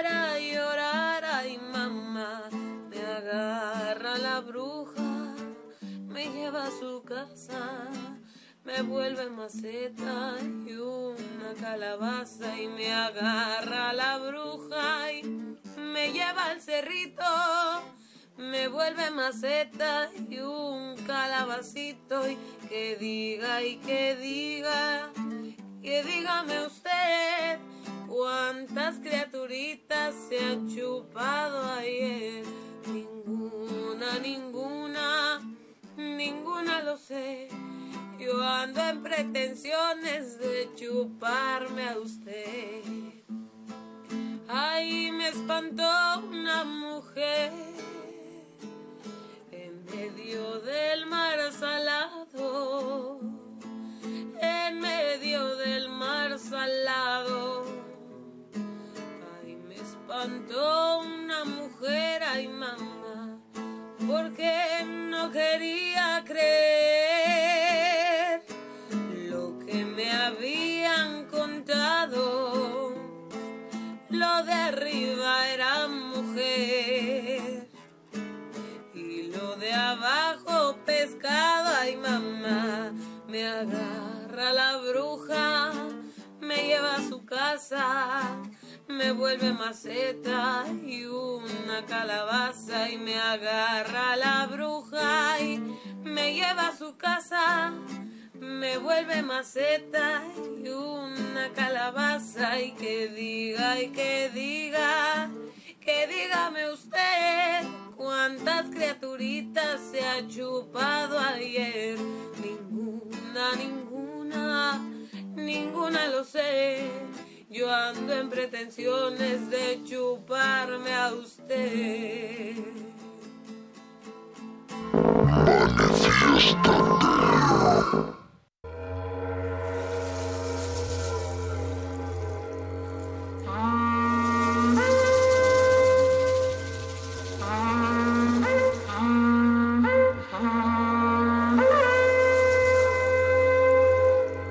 Cultura huasteca tiene peculiar manera de festejar a los muertos, sin apartarse de las raíces dejadas por nuestros ancestros, mismas que fueron respetadas en parte por los conquistadores.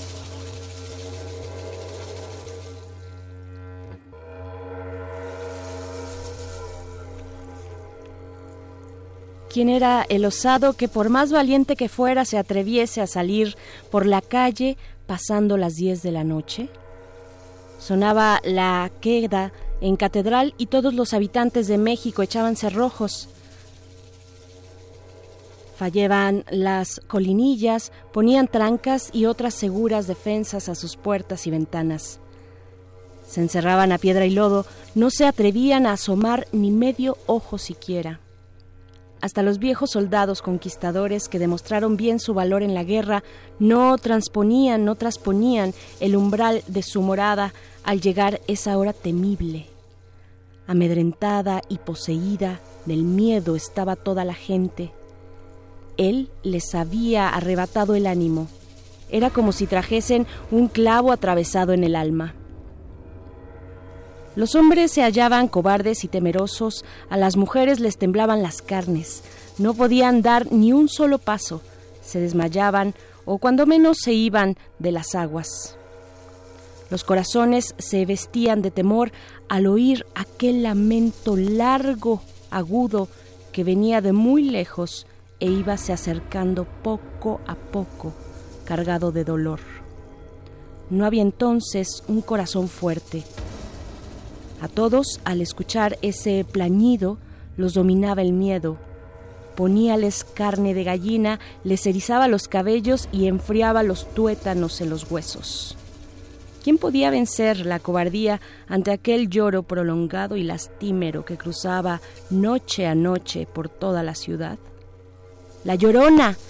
clamaban los pasantes entre castañeteos de dientes y apenas si podían murmurar una breve oración. Con mano temblorosa se santiguaban, oprimían los rosarios, cruces, medallas y escapularios que les colgaban del cuello. México estaba aterrorizado por aquellos angustiosos gemidos.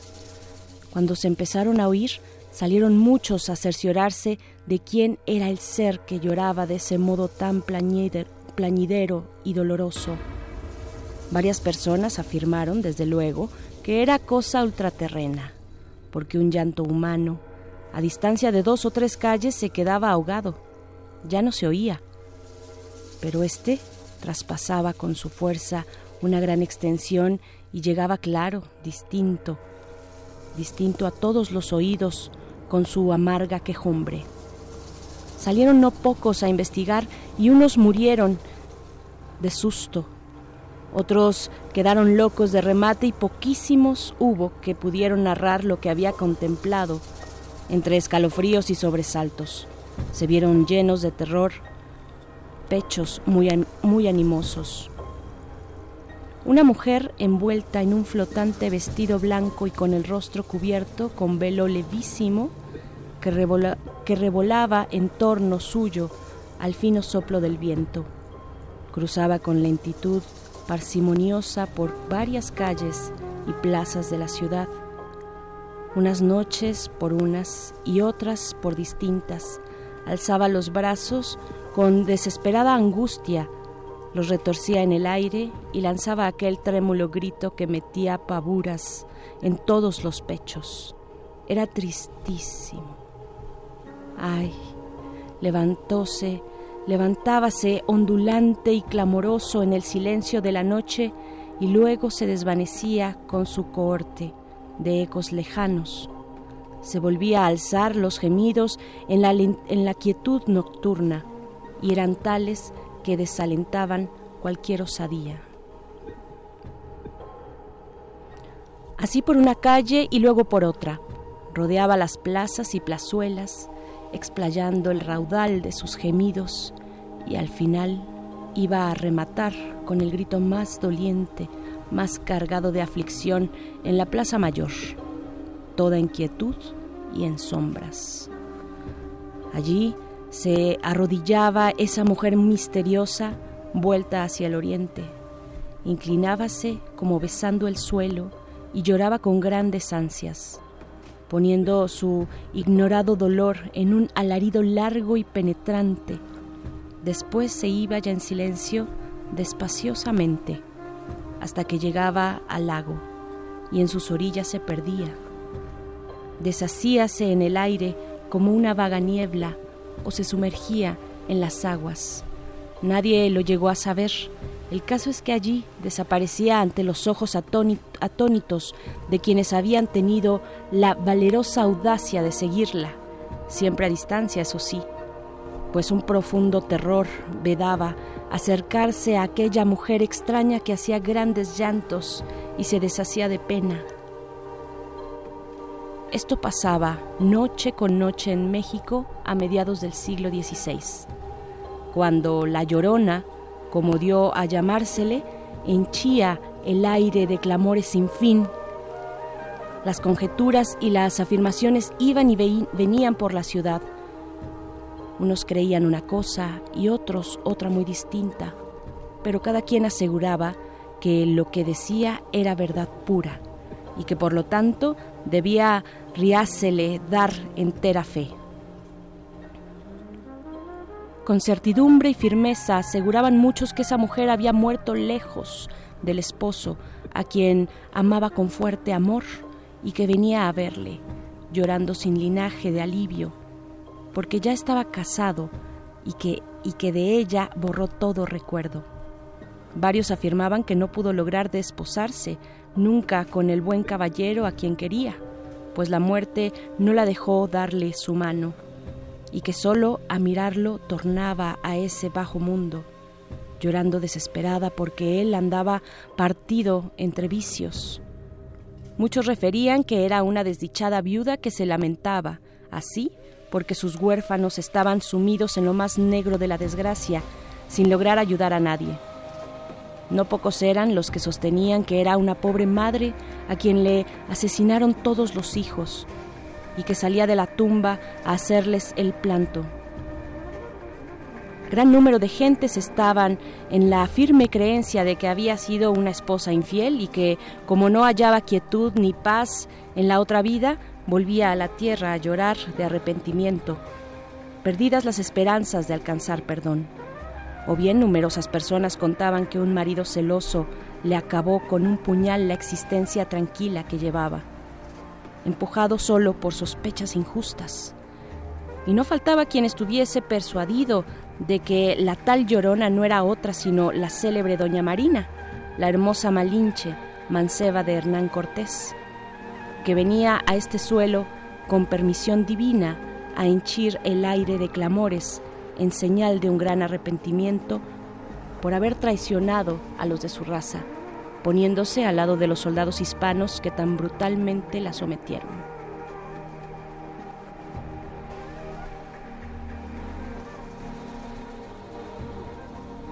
No solo por la Ciudad de México andaba esta mujer extraña, sino que se la veía en varias poblaciones del reino. Atravesaba blanca y doliente por los campos solitarios. Ante su presencia se espantaba el ganado, corría a la desbandada como si lo persiguiesen. A lo largo de los caminos llenos de luna pasaba su grito. Escuchábase su quejumbre lastimera entre el vasto rumor del mar, de los árboles, de los bosques. Se la miraba cruzar llena de desesperación por la aridez de los cerros. La habían visto echada al pie de las cruces que se alzaban en montañas y senderos. Caminaba por veredas desviadas y sentábase en una peña a sollozar. Salía misteriosa de las grutas, de las cuevas, en que vivían los feroces animales del monte. Caminaba lenta por las orillas de los ríos, sumando sus gemidos con el rumor sin fin del agua. Esta conseja es antiquísima en México. Existía ya cuando los conquistadores entraron a la gran Tenochtitlan de Moctezuma, pues Fray Bernardino de Sahagún, al hablar de la diosa Cihuacóatl, en el capítulo cuarto de su libro primero de la Historia General de las Cosas de la Nueva España, escribe que aparecía muchas veces como una señora compuesta con unos atavíos, como se usaban en palacio, Decía también que de noche voceaba y bramaba en el aire. Los atavíos con que esta mujer aparecía eran blancos y los cabellos los tocaba de tal manera que tenía como unos conezuelos cruzados sobre la frente. Hasta los primeros años del siglo, XVII anduvo la llorona por las calles y campos de México. Después desapareció para siempre y no se volvió a oír su gemido largo y angustioso en la quietud de las noches.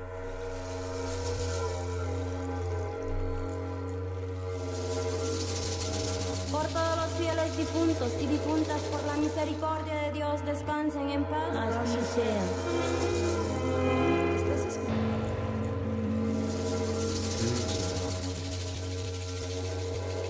Solo la muerte. solo la muerte. Hay la muerte.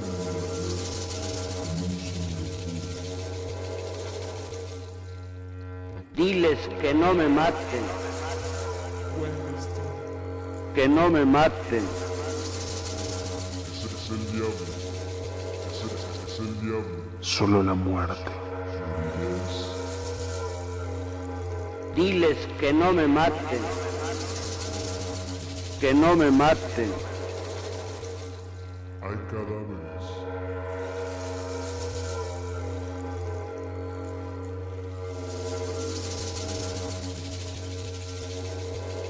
Diles que no me maten. Hay cementerios solos. Que no me maten, que no me maten, Justino.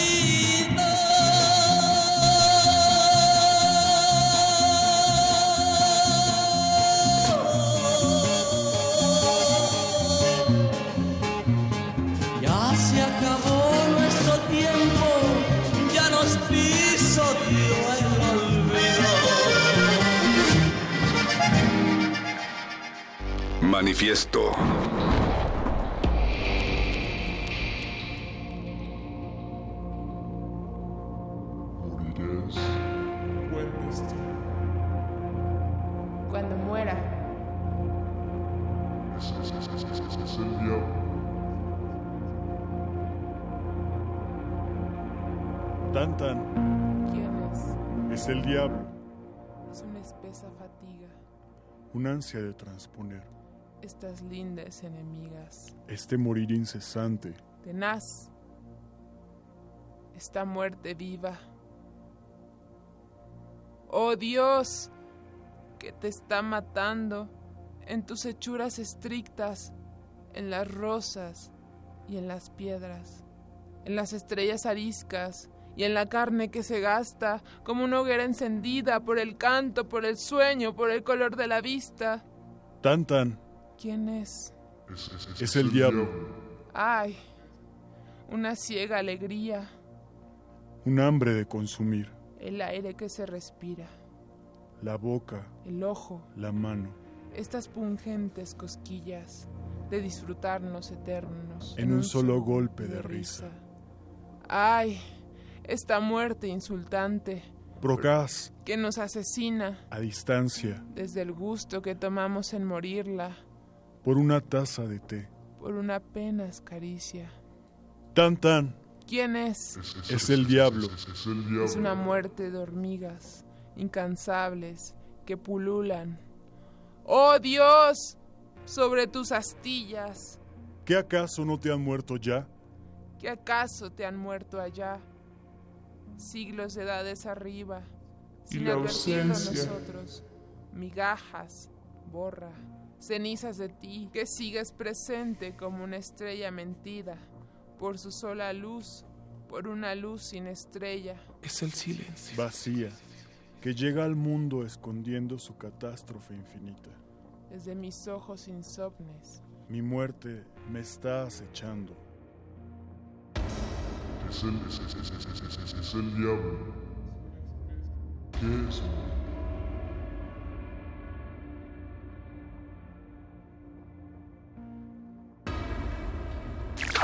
Manifiesto.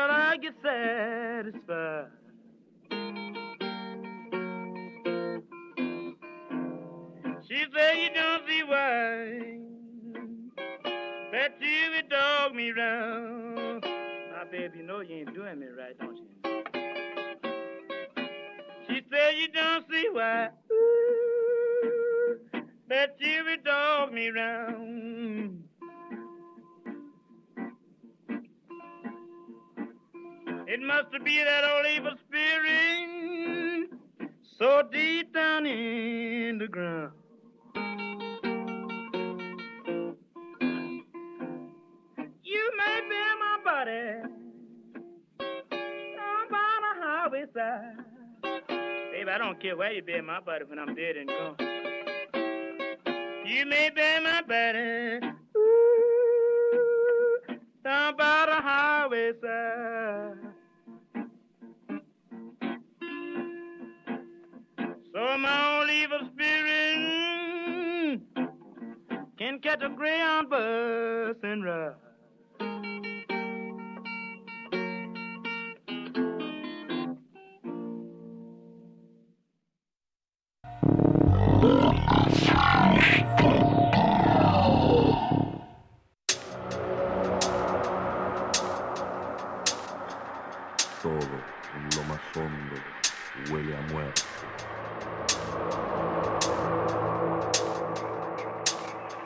Diles que no me maten, que no me maten. Diles que no me maten, que no me maten. Diles que no me maten, Justino. Matamos lo que amamos. Lo demás no ha estado vivo nunca. Ninguno está tan cerca, a ningún otro hiere un olvido, una ausencia, a veces menos. Matamos lo que amamos. Que cese ya esta asfixia de respirar con un pulmón ajeno. El aire no es bastante para los dos, y no basta la tierra para los cuerpos juntos, y la ración de la esperanza es poca, y el dolor no se puede compartir. El hombre es anim- animal de soledades, siervo con una flecha en el híjar, que huye y se desangra. Ah, pero el odio, el odio, su fijeza insomne de pupilas de vidrio, su actitud que es a la vez reposo y amenaza. El ciervo va a beber y en el agua aparece el reflejo de un tigre. El ciervo bebe el agua y la imagen. Se vuelve antes que lo devoren, cómplice, fascinado, igual a su enemigo. Poema Destino de Rosario Castellanos. Y la ausencia es el silencio.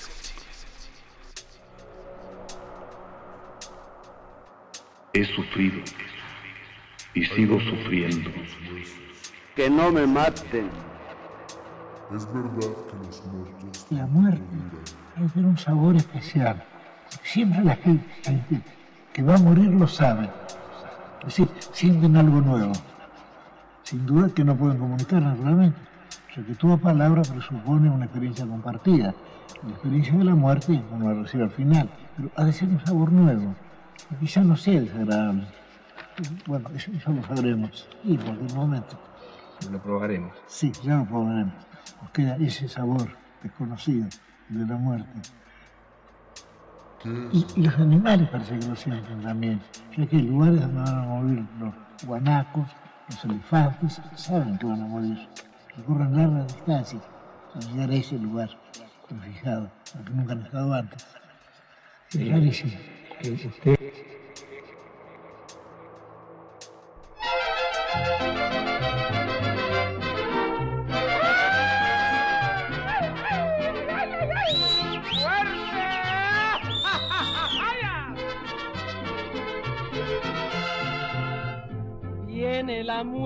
luciendo mil llamativos colores. Véndame un beso, pelona, que ando huérfano de amores. El mundo es una arenita y el sol es otra chispita. Y a mí me encuentran tomando con la muerte en las cantinas. No le temo a la muerte. No le temo a la vida. ¿Cómo cuesta morirse? Cuando el alma es herida.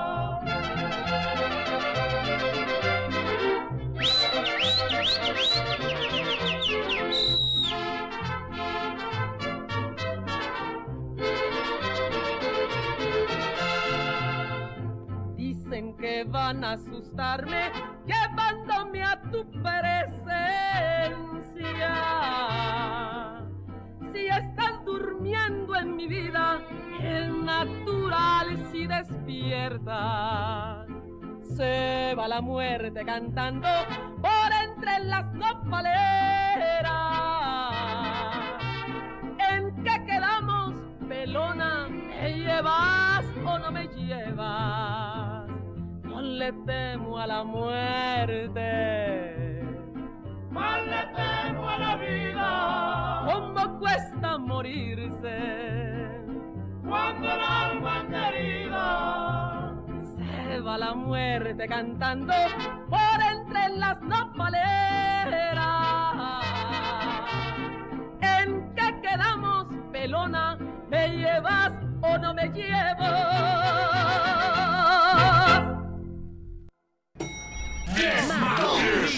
Manifiesta.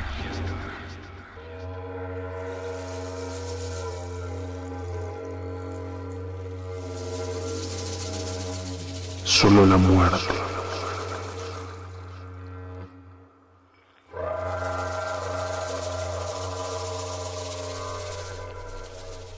La llegada de Cortés y sus acompañantes al Templo Mayor a los primeros que sorprendió fue a los sacerdotes, vestidos de negras túnicas y mostrando los largos cabellos amasados con sangre, que habían salido a los corredores y miraban extrañados a los dioses intrusos. Al llegar a la escalinata del templo, seis sacerdotes y dos nobles enviados por Moctezuma trataron de tomar a Cortés para ayudarlo a subir, según era su costumbre, pero el capitán rechazó la ayuda y emprendió la difícil ascensión, rodeado de los suyos. En la cima, Moctezuma salió a recibirle diciéndole, Cansado estaréis, señor Malinche, de subir a este nuestro gran templo. Cortés, conteniendo la agitación, la agitada respiración, respondió sonriente que nada era capaz de fatigar a los españoles. Moctezuma lo tomó entonces de la mano y desviándolo de los adoratorios, lo condujo al borde de la alta plataforma. Mira, Malinche, nuestra ciudad.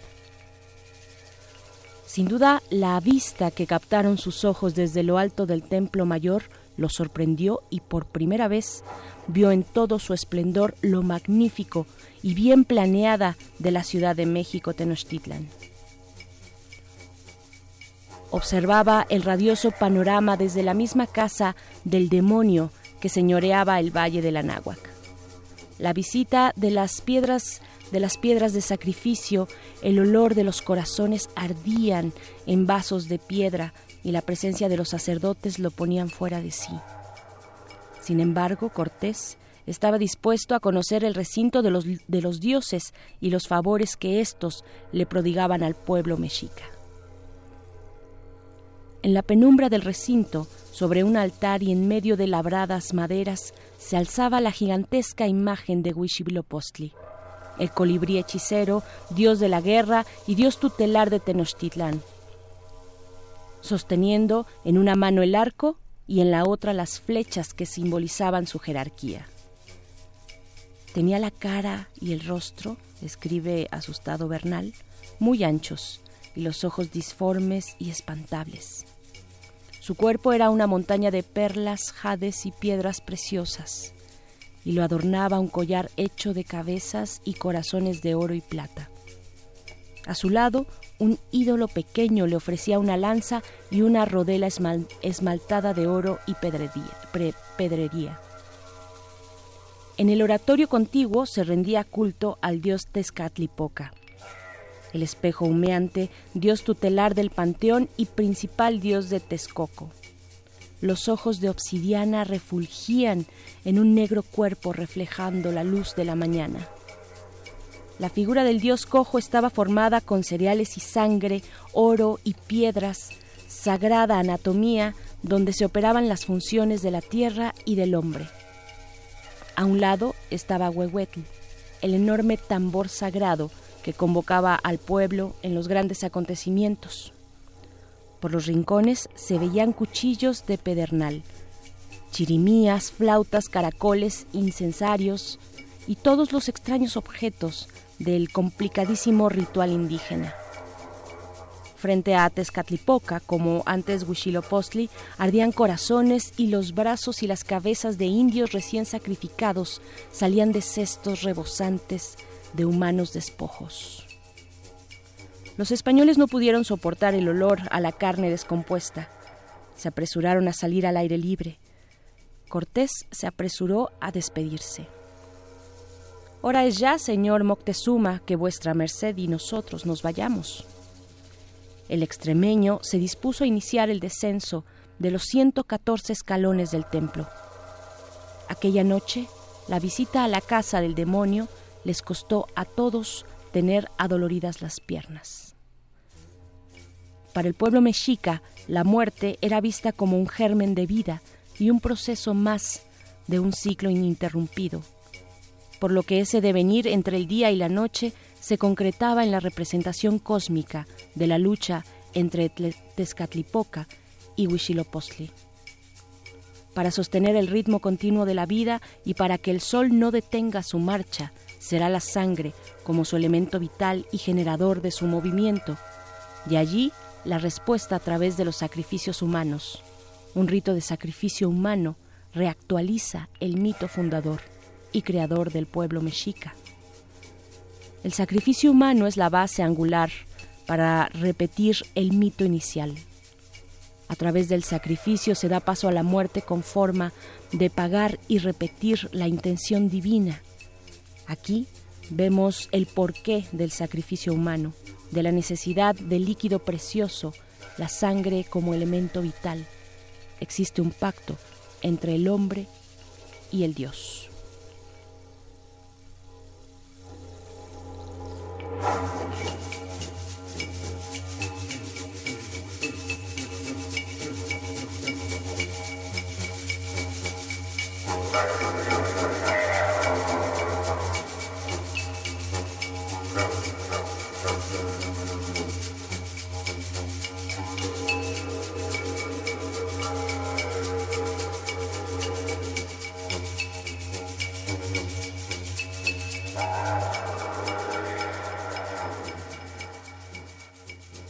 Yo, Nezahualcóyotl, lo pregunto.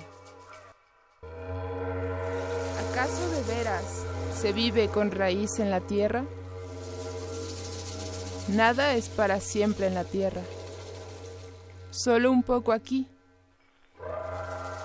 Aunque sea de jade, se quiebra. Aunque sea de oro, se rompe. Aunque sea plumaje de quetzal, se desgarra. No para siempre en la tierra, solo un poco aquí.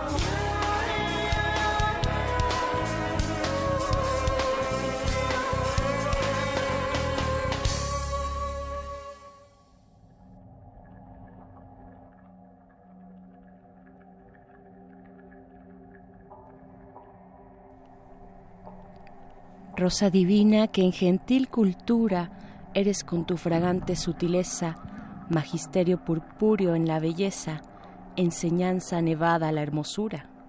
Amago de la humana arquitectura, ejemplo de la vana gentileza, en cuyo ser unió naturaleza, la cuna alegre y triste sepultura.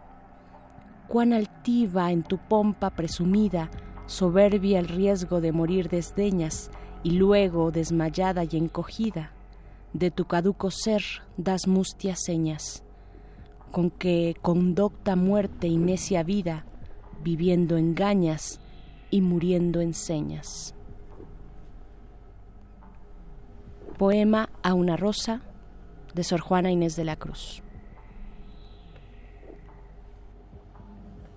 Hay cementerios solos, tumbas llenas de huesos sin sonido, el corazón pasando un túnel oscuro, Cuando muera, como un naufragio hacia adentro nos morimos, Diles como que no me en el corazón, como irnos cayendo desde la piel del alma. Hay cadáveres. Hay pies de pegajosa losa fría. Hay la muerte en los huesos, como un sonido puro, como un ladrido de perro saliendo de ciertas campanas, de ciertas tumbas, creciendo en la humedad como el llanto. la Yo veo. Solo. es el silencio. Ataúdes a vela zarpar con difuntos pálidos, con mujeres de trenzas muertas, con panaderos blancos como ángeles, con niñas pensativas casadas con notarios.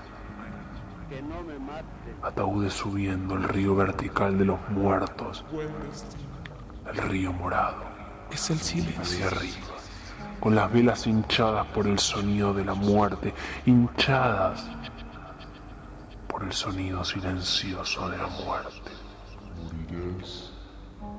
A lo sonoro llega la muerte como un zapato sin pie, como un traje sin hombre. Llega a golpear con un anillo sin piedra y sin dedos. Llega a gritar sin boca, sin lengua, sin garganta. Sin embargo sus pasos suenan y su vestido suena, callado como un árbol. Y la ausencia Yo no sé. Yo conozco poco. Yo apenas veo. Pero creo que su canto tiene color de violetas húmedas, de violetas acostumbradas a la tierra. Diles Porque que la no cara me de la maten. muerte es verde y la mirada de la muerte es verde, con la aguda humedad de una hoja de violeta y su grave color de invierno exasperado. cuando muera, Pero la En la colectividad, la distancia entre los cuerpos es ilusoria. Pero en esa distancia está nuestro manifiesto.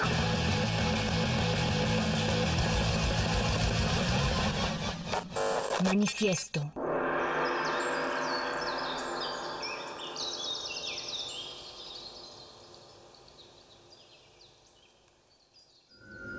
Escuchas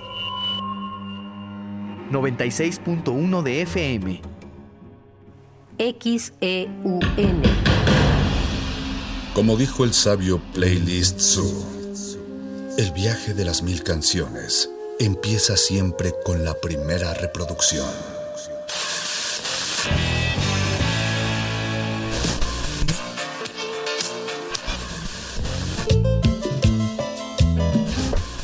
A continuación, un maestro te abrirá la puerta de su lista de reproducción.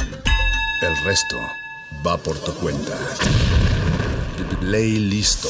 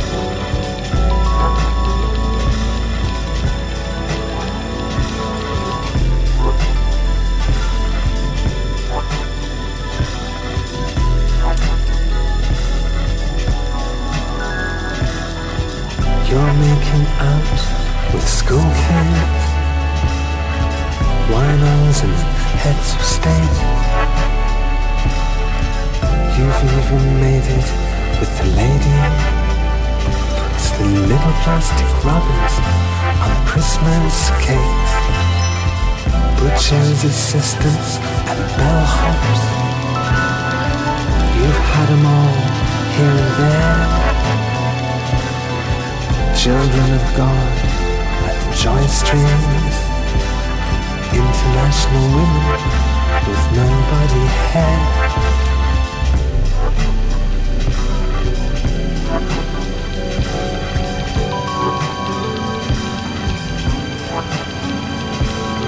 giant want fucking everywhere and always. He's got the energy, he will amaze. He's an orgasm addict. He He's always at it. He's an orgasm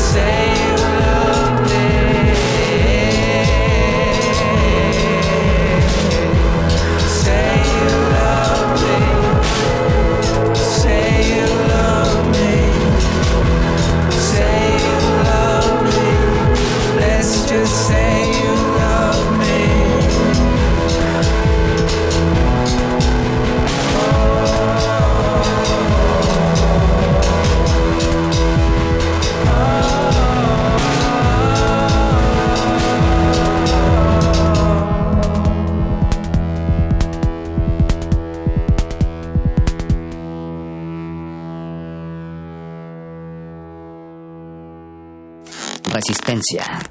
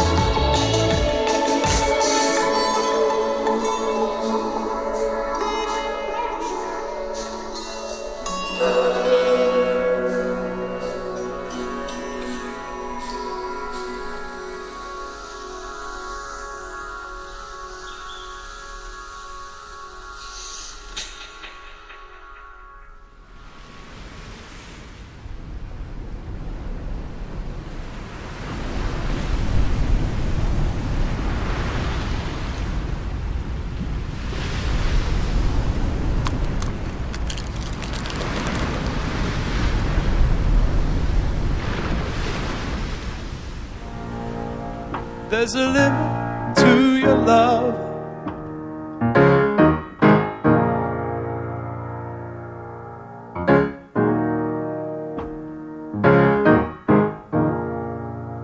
Like a waterfall in slow motion. Resistencia.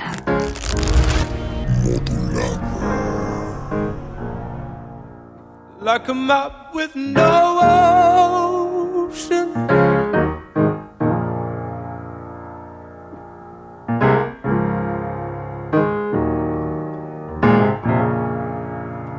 There's a limit to your love, your love, your love, your love.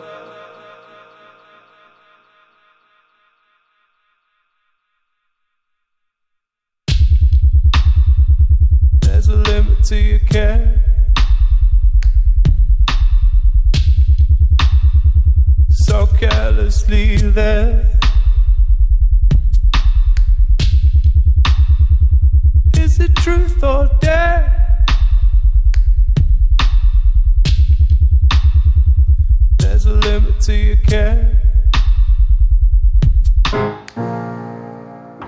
There's a limit to your love. Like a waterfall in slow motion. Like a map with no ocean. There's a limit to your love. Your love, your love, your love. A limit to your care. So carelessly there. Is it truth or dare?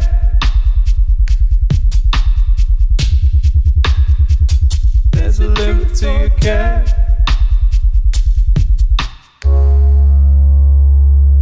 There's a limit to your care.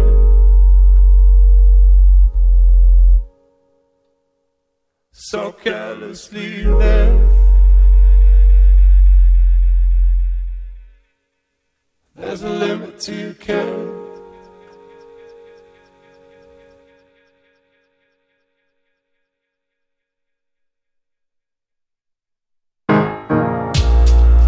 There's a limit to your love. Like a waterfall in slow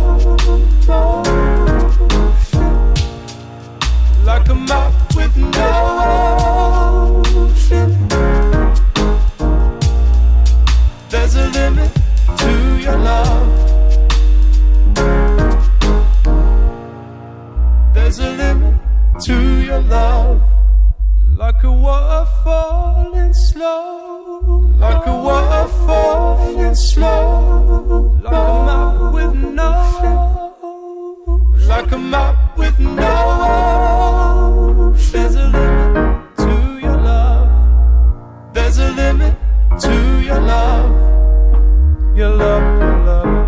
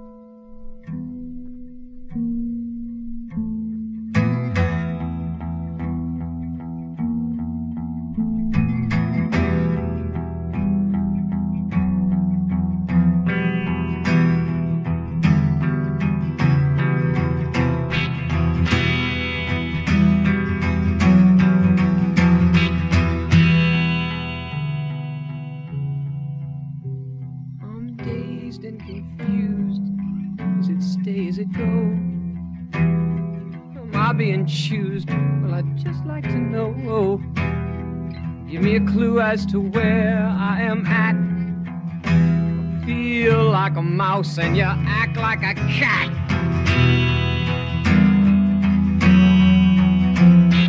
I'm dazed and confused, hanging on by a thread.